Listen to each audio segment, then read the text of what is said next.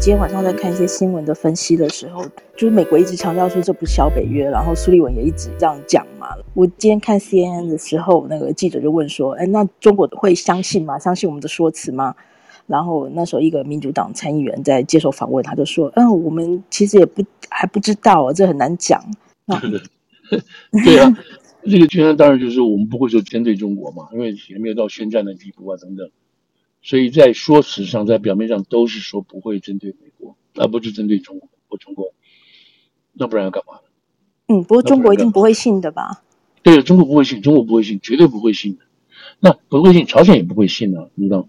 那那你像中中日韩，他们自己也举举行联合军演，那针对的也是针对的也是美国。然后他们这个呃韩战七十五周年的时候，他们跑去开会开心啊，什么事情庆祝这个事情。那也是他们要造成这个中俄朝这样他们自己本身的这个结盟啊，都是当然也是这个样子啊，然后再跑到中亚开会啊，都是中国不是没有做他们自己的本身的外交的事情，只是只是说，只是说你你你中俄跟韩国合在跟朝鲜合在一起，这个到底有多大的能量，能够扮演什么样的角色？然后你跟美日韩合在一起，这到底是什么样的角色？所以只是比较而已。但是双方都在做这样子的所谓国家利益、安全啊这种考虑的事情。那那当然表面上你不可能啊，可是你要看私私下这个呃学者的讲法的话，当然就会说这是针对中共的，这个毫无疑问的就是这样子。那我觉得今天这个话讲得很明白的，就是要维持亚太地区的和平跟稳定。那你就是一个什么讲后续作用？不要乱乱，不要乱闹。然后在这个吓阻还没有成功的话，如果成功还没有发生任何这个战争之前的话，那大家就和平啊，你这样和平稳定就可以做生意嘛，就可以赚钱，你可以养下一代嘛，你可以预计未来五十年不会有事情发生。那大家就去就去想办法去把这种有这种问题的这些国家就给你弄，你要你要来弄好，你看你要花多少成本跟精力。可是。可是现在这个情况，我就是说，等下倒过来，我们就要讲说，就是讲到说下一个下一个题目，就是说，大家都在都在做这个事情。那中共现在在做，他那个思维在什么地方在做这个事情？我们都知道美国人在做什么，我们都知道西方国家在做什么。嗯，就是担心你会起来，所以我们让大家搞成朋友圈，然后各个方位全方位的去防堵你，包括我们现在终于了解到哦，供应链是什么重要。嗯嗯嗯，所以所以，但是中共现在有什么想法？其实中共的想法就是很奇怪了，就很奇怪。所以我们就倒过来就讲这个事情。中共现在的想法是什么？中共的想法，我就我就用一个呃，就用四个字，叫做叫做这个极限思维哦，极限思维、嗯、，extreme thought，extreme doctrine 什么之类的东西这样子。嗯，那我就跟他这样讲，就是说，那这个所有呃极限就是 extreme 哦，就是那种极端。嗯那它是有极限，老公是有极限，所以你刚刚讲的这个，你这个题目就是说中共不救经济，我觉得这个东西很有就很有学问嘛，问的这样子，说的很有学。好了，好，那我们现在看，我就跟现在就开始报告这个事情。因为看起来大家都很紧张啊，这个、已经一个整整一个礼拜，是现在等于是每天如果没有看到讨论中国经济问题的文章，几乎是不可能的。是是是，嗯。你要看是这个中国讨论、外国讨论，所以现在大家如果看开始看这个外国的文章哈，呃，我不知道中国的文章要怎么看到。当然，他们这个如果大家大家在那个参加他们的群里头，都会有些什么去中国这边的自媒自媒体的人讲这些话。嗯，他们讲的话，你就要回去，就要回去，特别要注意去看。他们就是提出我们如何反制。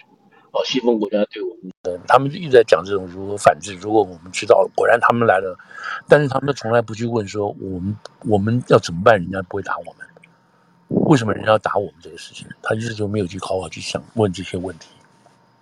他没有问这个问题，就表示什么？表示我们都是，他就他们自己都是对的，哦，都是对的。好，那好，那现在我们就开始从恒大讲起。那恒大，好，今天这个在纽约这边，就在纽约曼哈顿这个地方靠近中国城的地方。那方就是申请这个破产 Chapter Fifteen，而不是 Chapter Eleven。哎，Chapter Eleven 是美国怎么讲？就是美国国内的东西啊。Chapter Fifteen 是保护，对，是有点不一样。就是恒大，就是说我在美国，我在美国有有资产，对不对？但是我现在欠债了，那这些债权人，然后债权人可以跑来帮我扣住我的资产，然后来抵他这个债。但是我现在这个，因为我是一个外国公司嘛，那我现在要求法官啊，你就颁禁之令保护我，你不让这些来，不要让这些。美国的这些债权人来来来弄我这个外国的这个这种公司，我们资产，他就是这样讲的。好，那好了，那法官法官还没有做决定哦，他既然做出申请还没做决定，那他这是在美国的这个事情哦，在美国的事情，他在台湾也有也有一些也有一些资产，那就看台湾要怎么做了，也许也许他在美国的资产哦，在美国的资产比较多，然后在美国资产签的约，然后暴露的暴露的这个这个怎么讲，被人家追讨的这个这个这个几率跟层面很大等等哦，所以他就 fire 这个 Chapter 15出来。那当天这个叫什么？这个这个这个恒生股市就跌了嘛，它就跌到跌到好像不到一块钱，你知道？就是它原来从一百多块，然后跌到一一块钱这样，不到一块钱。那真的是很惨了，啊，就从这个角度来讲，还是很惨的事情。那华尔街股市也跌了，也跌了，但不是跌得很凶。那你现在就要问说，这第一个这样讲好了，就是这个恒大不是第一家嘛，对不对？呃，恒大是第一家出了问题，它这个问题是在二零多一九年。二零年二零年就出了问题了，你就包括就是从那个叫什么新冠开始，你看他们开始进行那种初步的封，就是清零政策，然后你根本没有钱还债啊什么这个，就是房房那个还那个房贷啊本身就出了问题等等。那然后这是恒大出的问题，然后跟着就是现在我们知道现在跟着出的问题就是这个这个叫什么碧桂园对不对？碧桂园出了问题，然后现在接接下来就是中融中融公司的背后的中植系统。也出了问题，然后最重要一个，最重要他们说是远航啊，远航这个远洋，远洋这个地产，远洋地产背后是国企、国家、国家企业的，就是说他有国家做担保了，他也付不出钱来，你知道，也是违约、违债，然后就出了问题了，这样子。那所以这些事情嘣嘣嘣嘣都一个个就是从中国角度讲开始爆雷了。好，那好了，那大家很紧张，都在谈这个事情。那我们那你觉得美国要不要紧张呢？事实上有有人在问啊，你 know what should American do？Should we worry about this？好了，那其实其实美国人担不担心？美国人不担心哦，就是美国自己本身的债权人哦，就是他们到中国去投资或投资者给恒大，或者在美国的这个美国的这个股市上买恒大的股票等等的，这些人是有限的，有限的不多，真的是不多。那就是为什么不多？这个我也不是我说的，就是这个谁啊？这个这个联准会的主席鲍威尔哈，鲍威尔在二零二一年差不多九月份的时候，就恒大的事情了，对恒大恒大这个恒大的事情就出来了。出来的时候，他那个时候说什么？他说：“嗯嗯，no big deal，no big deal。”他觉得没有什么。那因为他那个他知道，就是美国本身被这个被牵连进去，美国企业本身被牵连进去的情况不多。因为你买这个恒大的这个资资产跟股票没有那么多哦，对美国本身的这个金融市场不会造成威胁。到了十一月的时候呢，他就改口了，就是后来经这个叫联联准联准会就出了报告。那联准会出这个报告说美国会受到影响，所以你光那时候我记得啊，我真的记得，就是他那个标题出来，美国说恒大危机出现啊，美国会受影响，那你会很紧张，对不对？那你去看一下，发现什么？不是这个意思，它的意思什么意思呢？就是恒大，因为恒大本身它的资产在中国的资产牵连到好多投资的东西，好多投资项目，这些投资项目陆陆续续出了问题之后，会在中国产生这种连爆作用，连爆就嘣嘣嘣嘣都爆。以至于中国如果垮的话，中国的这种这种经济没办法运行的话，会影响到全世界。然后这个时候会影响，你看这已经转了好几圈了，你知道，它会影响到美国，所以美到时候会受影响。他是用这种方式来来告诉美国的投资人或美国的金融金融金融股市的你，说我们会有影响，但是这个还不到，还没有那么严重。那所以真真正倒过来的问题在哪？倒过来问题，这个问题还是在中国的问题，还在中国。那我我看台北有些经济师分析，就是说，这个因为这个中国的这个地产业哈，占整个 GDP 的大概百分之二十到百分之二十四吧，这样子。嗯，意思是说大概将近四分之一吧。那一分之四分之一之外是什么是 GDP？在中国的 GDP 占四分之一，那表示什么？那还有四分之三呢？那台北的那些分析师就是说，所以说中共本身是不急的，是不急的，他要救就是要救，他不要救的话，就让你们自生自生自灭，然后到。最后他会把钱丢下去就是自救，就可以救了。所以这个是这个是为什么？第一个，他现在老神在在不慌，不慌的原因在哪里？我跟大家报告，就是说，因为我们现在看，就是说这个，我不知道若曦你看到的话，就是那个叫什么？嗯。哦、呃，路透社就问，路透社就写文章问的，他说，对不对？那为什么中国不出来救呢？没有看到他采取任何措施啊，这是第一。第二，然后这个美联社也在问说，哎。看不到中国的这个救市措施在哪里啊？根本看不到呢。所以两家这个主要的就是，你看路透是比较财经新闻很强的嘛啊，他很多这种这种这种这种这种内幕消息都很多，他都在问为什么不救等等。那这个谁，这个这个叫什么？这个路透就说，路透说我们得到的结论是说，得到的结论是说，现在的目前的经济问题哦，不是第一，不是第一，第一是什么？是国家安全问题。嗯，这个牵涉到地缘政治、国家安全问题。好了，那我们现在就把这个你就摊开来看，就到底是怎么回事。好了，那就讲最近嘛，就讲最近，他们现在当然从这个角度来，就从最近来讲，说八月份的时候，这这个就是说这个怎么讲？这个呃，洪汛洪啊，就是那个那个那个开闸啊什么这些这些这种洪水的事情，再加上这个恒大的事情，恒大事情在我们刚刚也说了，二零二一年就已经在那个了。然后他在二零 二零今年对不对？今年三月份的时候，他在提出他的财报，他过去两年都没有提，提出财报，这个一打开，大家吓坏了，哇，你那个欠欠了上兆的钱，对不对？就是说你这道怎么还的？你不可能还的嘛，所以你必定会死的嘛，你必定会爆的。所以他今年三月提出这个事情来的时候，他就已经开始要进行这个什么这个资产重组了，然后说我这个钱要怎么还呢？然后等法官批准的这些事情，所以他要走一套程序，走完了之后，大家再来看什么东西。也许有人愿意借借钱给他，也许有人不愿意借钱给他。那这个时候，如果有人愿意借钱给他的话，表示可能后面就是中国的这个国有资本就不进来了，救市了，就国安团队了嘛，等等这些事情。所以就现在目前来讲的话，这个中共老人人在在的原因就是他们觉得国安团队手上有钱，要搞得可以可以把它搞定的。好了，那这个你可以搞定一家恒大。那现在如果碧桂园出事，然后中资系统也出事的话，那这样爆你到底搞得定搞不定？所以他们，但是他们就是说，我们总体来讲，大概整个这个叫什么？整个这个房地产大概就是这四分之一。可是问题是不是房地产的问题啊？因为他们这个有转贷转贷出去。如果大家如果记得，就是那个叫什么金融海啸，就是二次房贷出了问题了，对不对？在美国来讲，叫二次房贷出了问题了。那这个这个问题，我不知道今天有没有时间就跟大家去去讲。那基本上就是说，因为二次房贷向银行借的钱，那银行就把这个债务呢又用转包出去，你知道？你知道，你譬如我我我借的钱，这个这个这个借借的钱给若星，那么我等于说若星对我就有债权了，对不对？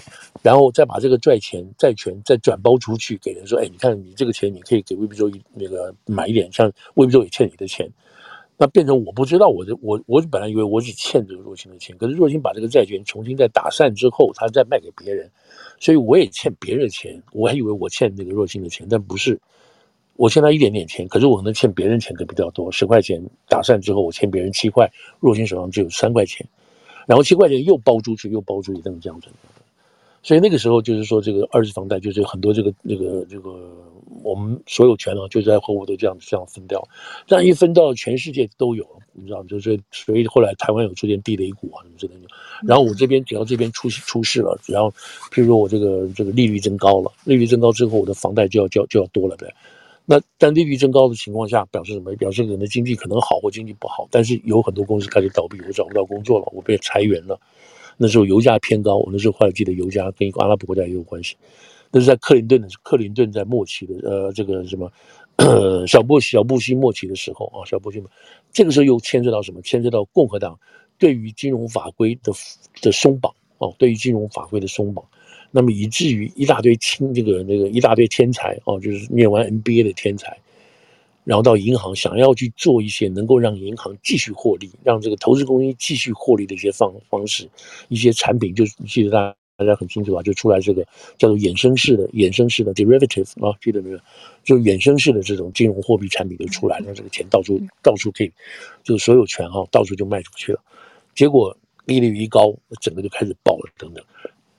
那这个这个情况跟现在这个中国这边的情况很像，因为我们讲到这个中资系统，中国也会发生这种事吗？对，也会发生这种，也会发生这种事情，也会发生。可是美国是因为资本主义国家嘛，对不对？他用国家的力量来救之外，国会要通过一些法嘛，要救。然后还有一些银行本身没有受到真正冲击的银行，他也会出来救等等。那中国现在这个情况，如果要爆发的话，当然就是国家出来救了，因为他自己本身全是一个 这个资本。我看像像《华尔街日报》。他们都觉得这是会发生一个骨牌效应，可是在中国的体制不一定会发生，是不是？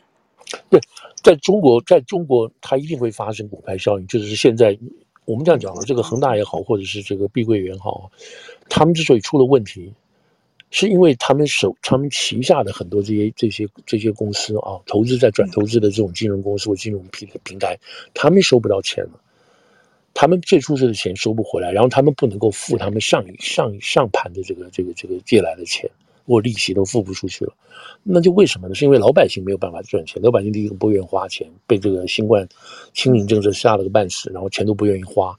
然后这种在这种再加上这个这个这个他们现在所谓地缘地缘政治，哎，地缘政治，然后让让这个出口啊、消费啊，还有什么那个外国投资都跑掉了，都跑掉之后，你的工作没有了，工作没有你就没有钱了，对不对？没有钱你就不能还房贷啊，不能做这个，不能消费，所以这样子这样累积，你知道，从三月二月份开始这样嘣嘣嘣嘣嘣出来，然后到现在开始，你就看到这个情况都出现了，都开始爆，因为钱没办法还了嘛。没办法还，我没办法还给若星，那若星也没办法去还他上家，然后上家也没办法还上家，就嘣嘣嘣就这样就出来了。所以这个所谓这个报就是这样报，然后这些大公司在楼上了，比如这个在在上面的，他们自己照理讲，他们自己应该看到下面的财报了。你自己转投资这么多地方，你应该看到财报，你也应该看到这个市场的这个情况，但是大家就压压压，让这个市场出来就出来了。所以现在就产生这些这些情况。好了，那所以说到总的话，就是说。这个报的事情会出现啊，这个还会继续报的会出现。他们说，就我大家往下看，还有其他的公司都会报。但是呢，就中共来讲，他觉得老神在在，他有办法把它把它弄住的，他有办法把它弄住。那我们就回来讲说，这现在这个情况到底为什么我这会这么觉得呢？会这么认为看呢？我我当然也没有什么实证证据什么之类的，就是这个事情我们刚刚讲，就是说恒大的事情已经搞了两年了，对不对？大家都知道这个问题，你怎么去债务重组啊？你怎么还钱？你中共就是不救他。但是大家一直传言中共会救，对不对？然后大家也觉得就是银行大到不能倒，就是美国那个时候金融海啸也是这个情况。那那个时候呢，就是说 OK，然后这个大家就在想说，哎，这个这个这个洪洪训呢，这个淹水这么厉害，这个为什么一直看不到习近平呢？为什么习近平不出来呢？大家一直在猜这些事情啊，对不对？那到底出了什么？那刚好前后就是北戴河在开会了。那听说有人说他在北戴河里头被臭骂。然后这个里头这个有派系在在争在制裁，又在指指责他等这类事情。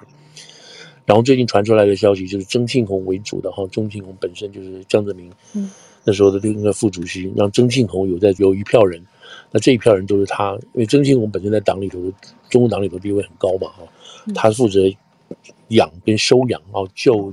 这个第二代红二代，那有的红二代早期的父母被那时候国民党清党把他抓了，或者是在那个内战的时候被被杀了，什么这些事情，所以曾庆红收养很多这些孤儿啊，什么这些东西，所以他在党内的地位都都蛮高的等等，所以他们说在说在这个福建系统啊，或者是江浙系统啊，曾庆红都有人都有人。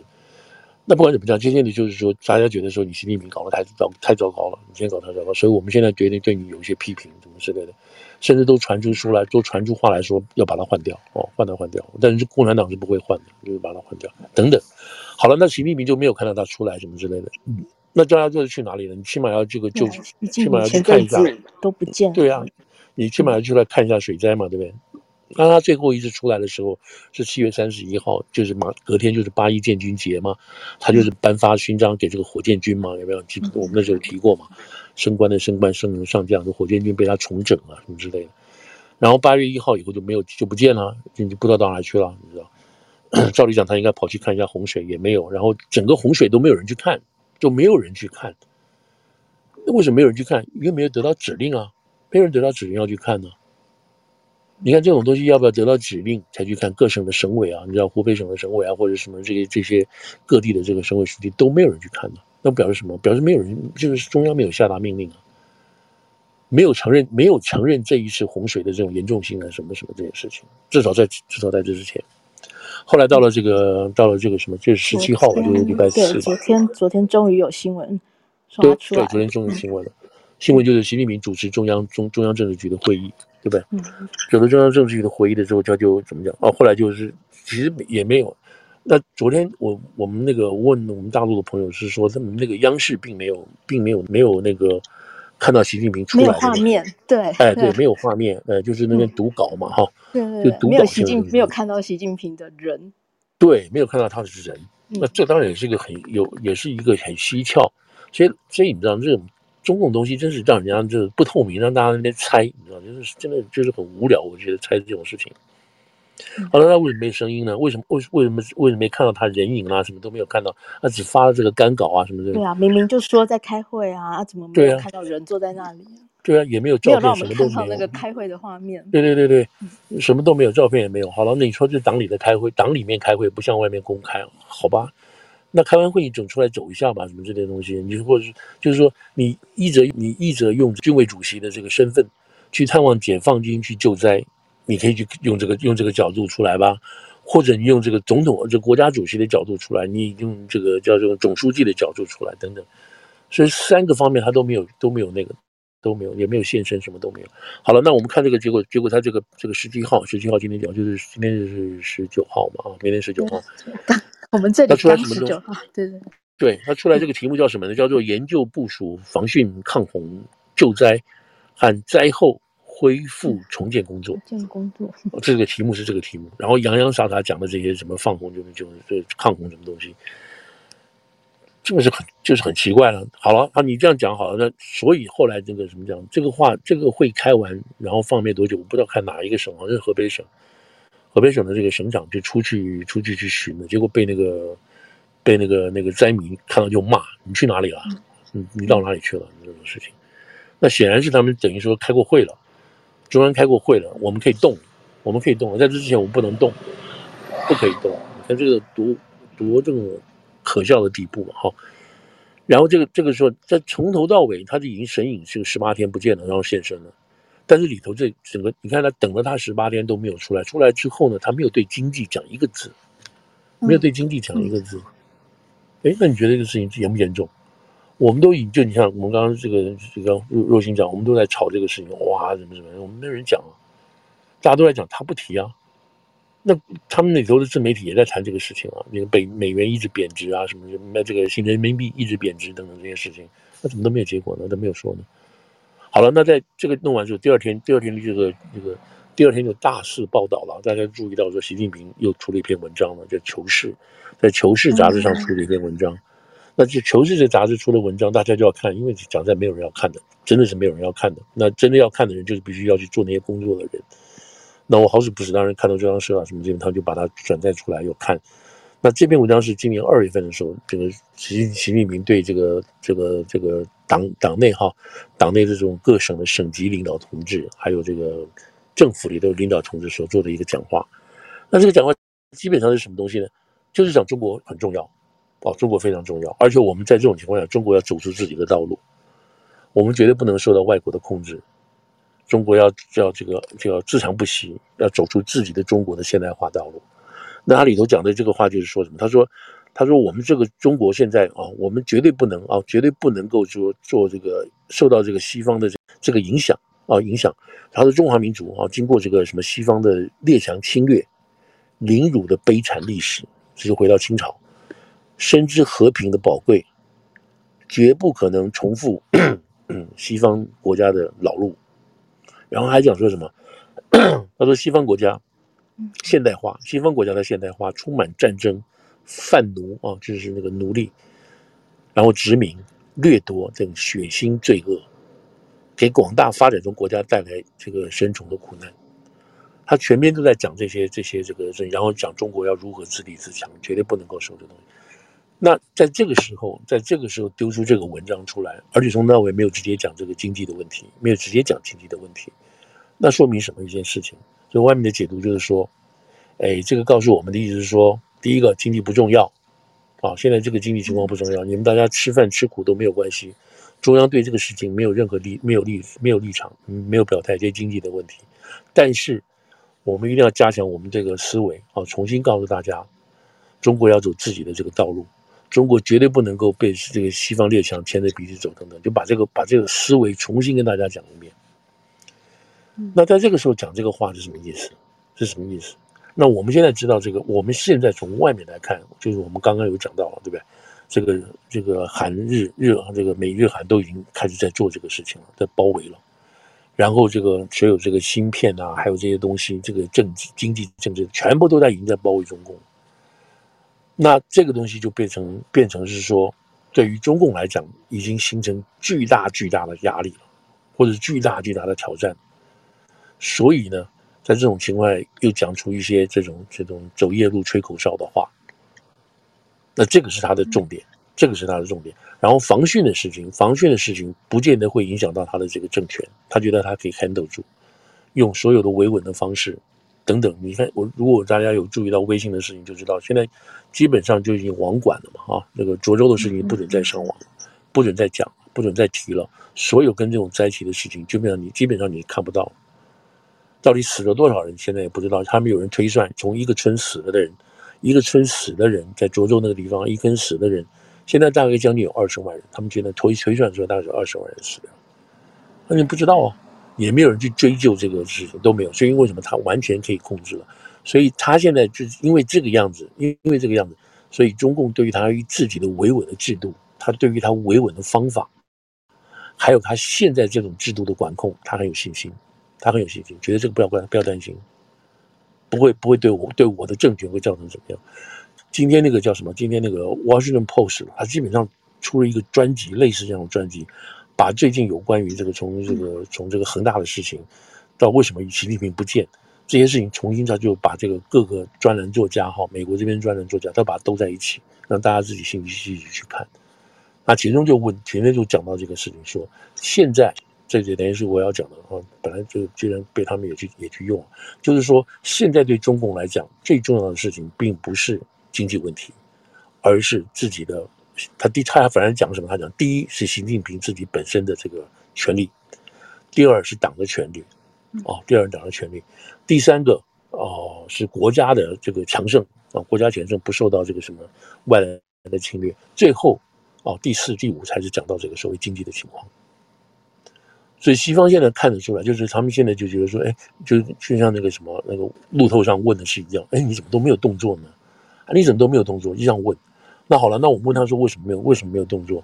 他、啊、有动作没有用啊？答案答案是说他有动作没有用啊？为什么呢？就在这个礼拜二嘛，对不对？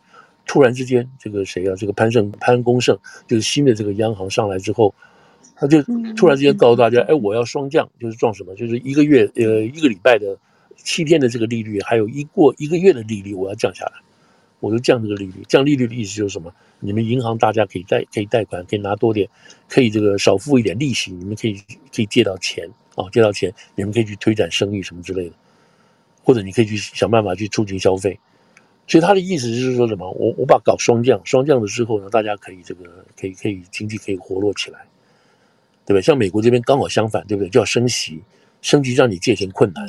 那大家不要来借钱，因为利息要付得高。你叫你不要借钱是什么意思？我们现在经济太热了，物价太高了，你们赶快不要不要动，暂时不要动。你看，刚好刚好相反，完完完全相反。你说这个同样一个国家在做这个事情，就是从都是从这个疫情出来的，怎么会这么大的相反的事情？好了，那结果呢？这个叫什么？这个这个央行就，但他做了也没效、啊哎。对啊，结果我就我现在在讲没效啊。那当天那个叫什么？那个人民币照贬啊。照贬，然后这个这个这个股市 A 股也是照样跌啊，也是照样跌啊。那就是说你这个什么意思呢？严格来讲，就是他从今年二月这个这个解封以后，他所做的所有经济措施没有一个有效的，没有一个有效的。没有有效的意思是什么？就是你说该做的事情你都做了，你没你没有没没有结果，然后是什么东西？那就是束手无策嘛，就是束手无策。然后但是那个叫什么？那个那个那个新华社还说什么？新华社说。我们没有问题。他说：“你是新华社在上个礼拜，到七月底的时候发表他们他们这个说法嘛？嗯，他说法说什么？我们现在这个回升向对，回升向好。然后下半年的情况朝好的方向走，你知道？预计这个什么失业率会回回升啊，什么什么一大堆这些这样的说法。而且最终他讲什么东西呢？他说我们其实很有办法的。我们没有办法什么东西呢？他说我们这个工具箱里头还有很多宏观的工具很多，你知道？宏观工具很多。”嗯，意思是什么？意思是说，哎，你不要看我，围观的没有，还有很多，我还有很多措施可以做用，比如我在降息啦，嗯、比如我在想办法，这个这个这个咱们讲这个这个降低税率啦，叫大家少交一点税啦。意思说，我们还有很多的这个方式，我们没有用，那么好了，那你要用就用了嘛，你们等什么呢？对吧？你在等什么呢？嗯、这就很奇怪，对不对？所以你现在看得出来，就是说。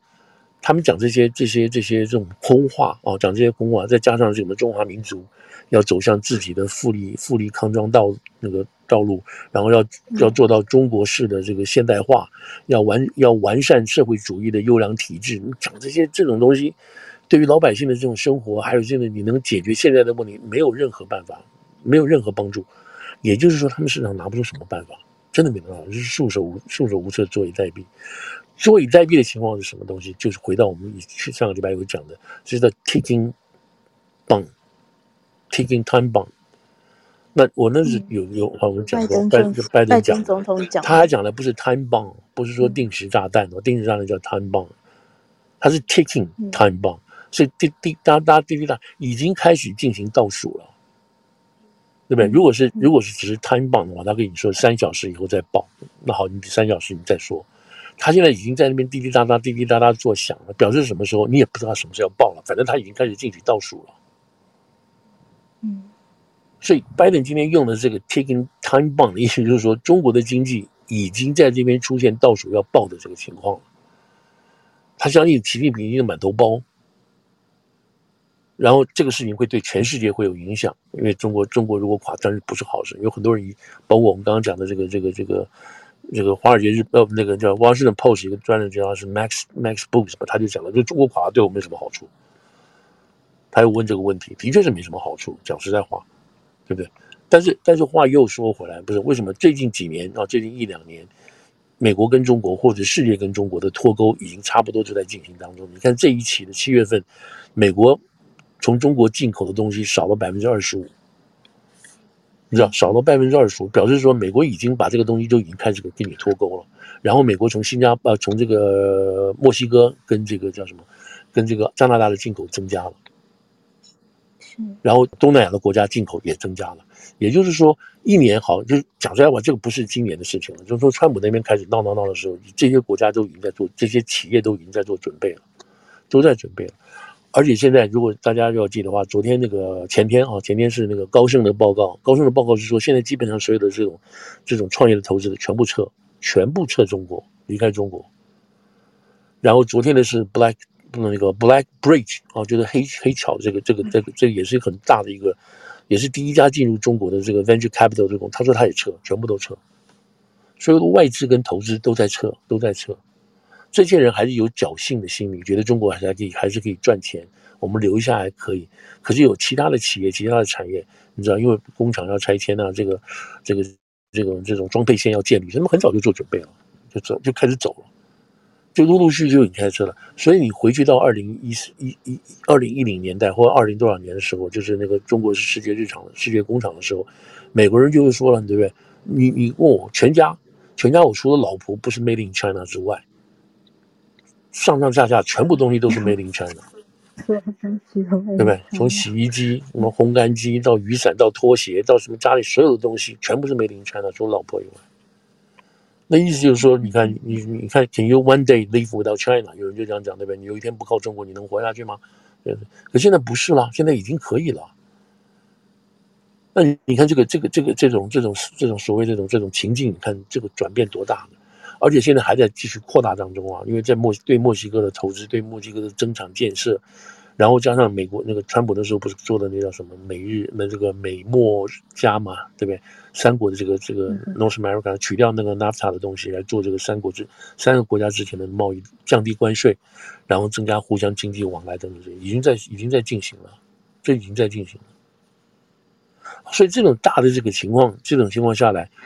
如果按中国来讲，按中国现在的角度来讲，他们的极端思维的想法就是说，该来的终于来了，该来的终于来了。这就是就是说什么？这就是为什么习近平在他们说今年是习近平在五月的时候提出来这个说法，说我们要有一个底线思维，而且要有极端思维。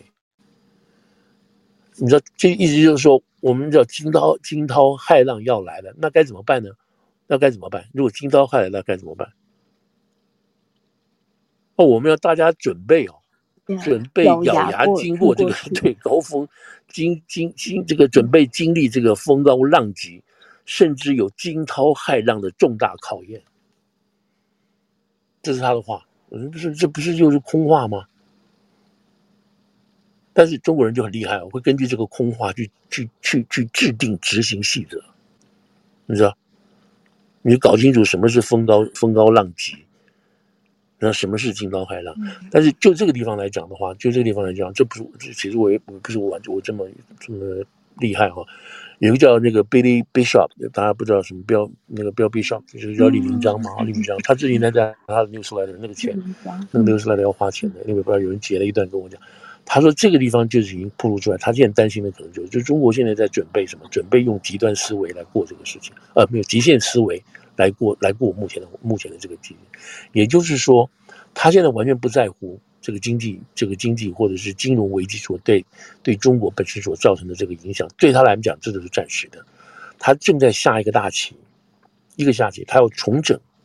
用讲呢讲，我们从我们的角度来讲，就是从用文革的方式，重新做对于这个中国的企业、中国的财富做一个重大的结构改变跟重新的分配。要这是什么意思？就是要走出一个中国式的现代化道路。他不管你别的，嗯，所以我们回到说，过去怎么？过去都列强在搞我们，我们受到列强很大的这个人影响。那现在不是，现在我们要做我们的东西。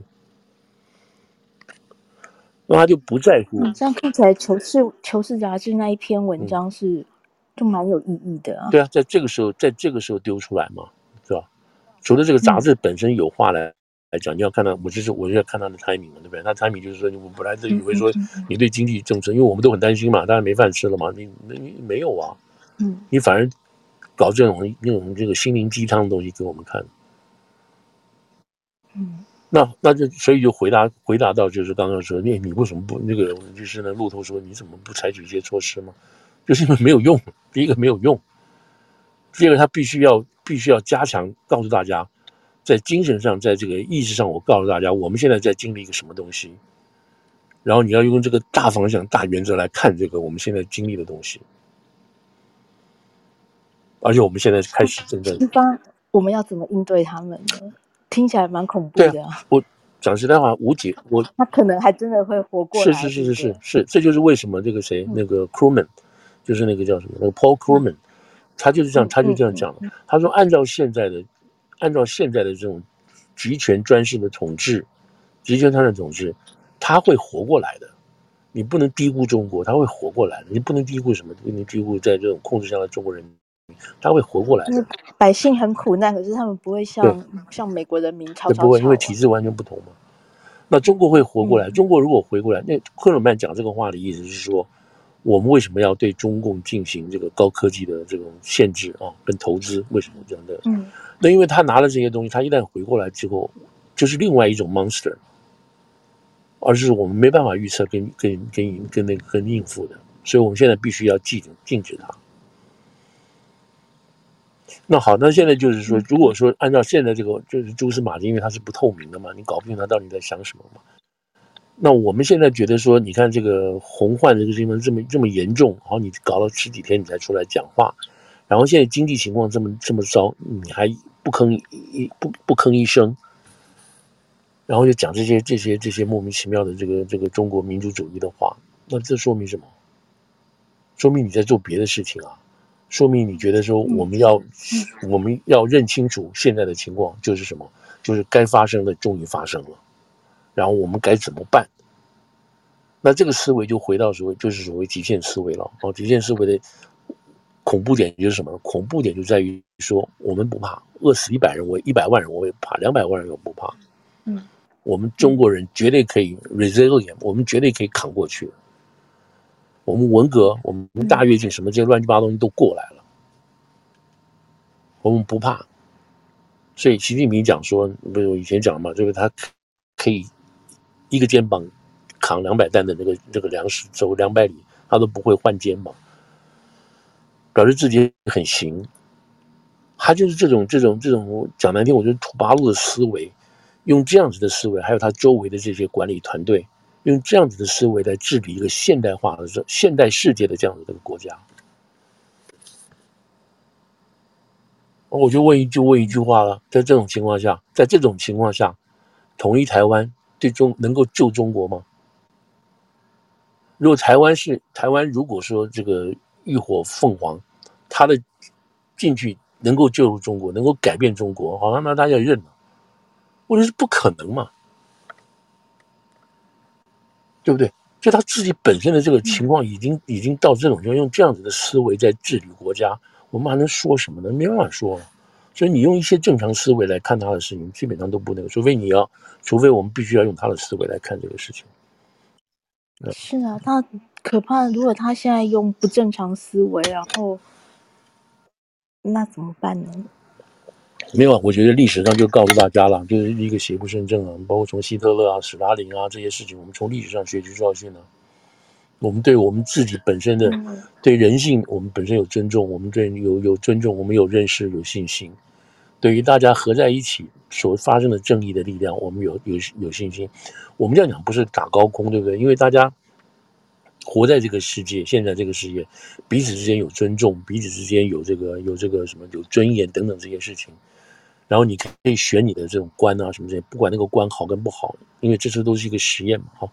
这都是一个实验，没有办法活在一个乌托邦里头，已经人家都帮你就设计好了，所以我们大家可以永远快乐的活下去。不是，包括美美国在内，如果我们等下讲川普的事情呢，来它也是一个实验室啊，也是个实验场。每个人每一代每一个人都在做这些事情，要因为你自由嘛，所以你可以互相碰撞。这就是这就是你要对我们要对这个民主机制啊，还有它这个过程，我们要永远保持乐观跟信心嘛。因为我们不会固定成为一个专制下，大家开心到不行，就像欧威尔那个欧欧那个欧威尔欧威尔那个事情一样，嗯，大家很开心，然后有一个人控制你，我每天不愁吃不愁穿等等，那是不可能的事情嘛，因为人性就不是那样子的。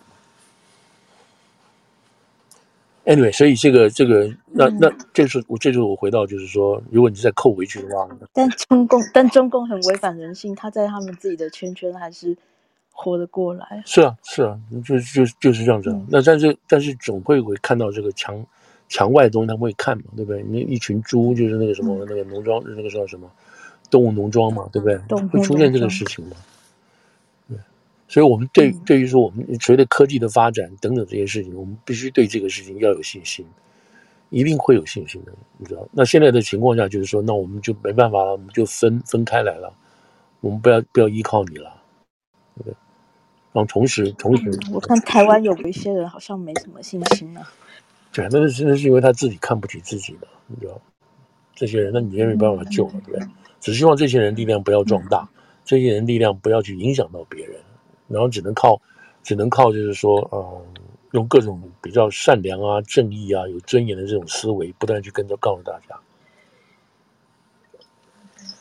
好，所以这个大概就是目前这个中国经济的情况。我们在等他下个礼拜，还有一些数据都会出来，或者他们根本全部盖牌，他全部盖牌盖牌不让你知道这些事情。不是这样讲啊，就是说他现在盖牌不让外面知道，可是他们里面知道。哦，里面知道。你比如说这个青年失业数据，十六岁到到多少？到二十六岁吧，这段时间。对啊，总是会有感受的。他，我跟你我跟你讲讲很好玩，就是说他们实在是真的是有点道理。也就是说。这个他们现在把这个十六到二十六这个数字盖牌了哈，因为从今年这个二月、三月、四月都是这个十这个失业率都往上飙嘛啊。那好了，他们现在盖牌了，那就很难堪。那他们有没有正当性？有正当性。譬如说，如果你一直把这个数字这么烂弄出来，大家都会吓到了。那我更我觉得外面这么困难，我更不去找工了哦。就这个就是说这种这种传染心理嘛，会造成。所以一个国家来讲，他也不希望这个事情持续发生。好，那这都可以了解，都没有问题。那问题在于说。你不告诉大家实话的话，那大家不知道怎么样去改进这个现况，你知道不知道去改进什么现况？但他们里面知不知道？他们里面知道，他们知道这个事情，所以这个这个讯息就是变成他们内部知道。那问题在那里啊，内部知道你又不做改进，你知道这些有有什么用呢？那干嘛呢？这是东西，这这又回到一个，你就说一个蛮字啊，一个最近严歌苓，如果大家去看严歌苓那个。严歌苓那个作家嘛，然后严歌苓作家他最近接那个接接受那个德国之声的那个访问，他上面就说 YouTube 上面有，他就说中国中国现在情况只有一个字蛮，什么都是蛮，你知道就是蛮，这蛮有很多种意义了，或者很多种动机了，就是个蛮。如果大家去看一下，也许也许会会有点什么思维。隐瞒的隐瞒的瞒就是这样子，就是瞒瞒着什么都是瞒的，有的是为面子，有的是为什么这各种理由就是。所以我们现在看，说好吧，你就等他每个月的这些每个月的这个财报啊，这个这个数据会再出来什么情况等等。那我这边他们说九月份可能会升息，啊，九月份还会升息，因为美国嗯有还呃注意的怎么讲，OPEC 这个地方有沙乌阿拉伯他们要要搞什么事情？那那美国如果在升息的话，那表示什么？表示人民币又要又还会继续贬了。对不对？因为大家有钱，你当然存美存美金嘛，美金利息高嘛。你去存人民币，人民币的利息一直在往下，利率一直往下降，你存的不是白存吗？所以这种情况下，美国的利率一直高，所以常常批评说美国，美国怎么讲？美国这个用美元战争啊，来来欺负别人什么之类，这话真的是似是而非。就是美国的经济如果变好的话，那大家都会变好。美国人老百姓有购买力很强，这美国经济变好。你把美国搞垮的话，那全世界跟着垮。所以现在我们现在看到的这个情况，美元利率在高啊，或者是高低在变的原因，是美国在调整自己，他很他也很希望赶快调整回来，调整正常化，然后大家都可以安平安下来。可是资本主义就是一个循环嘛，对吧？资本主义说我们不要这个制度，资本主义就是一个循环，你可以去改良它，但它就是一个循环在这里头在走。所以每个国家，你不信你碰到这个周。你要想办法去减低你自己，因为美元升息所带来的一些方一些一些，你要想办法去去去要降低自己的国家，就你这个小国家的话，是没办法的事情啊。那如果这个国家又是这个专制啊，又是信息不透明的话，那老百姓就是很苦啊，对不对？你这个像人民币现在这个贬值都是，大家可以看得出来，有人说他们要么一次就把它贬到七点八，甚至贬到八都有可能。到明年的话，如果这个情况经济还救不起来的话，你就贬八好了。那不然就每天贬一点，像凌迟一样，每天贬一点，每天贬一点。现在情况下就是每天贬一点，每天贬一点。然后他出台政策，然后大家很开心，然后那个人民币又升值，又升值回来。但是整个过两天没有药，那等就跟那个药一样，吃了一下没有用，然后又又开始变。那你作为老百姓，你的钱摆在那个银行里头，你看你天天的钱在减少。那不负责任，非常不负责任。是，就有点讲话，你讲到这个，我们能把那个别的讲完吗？好好，嗯。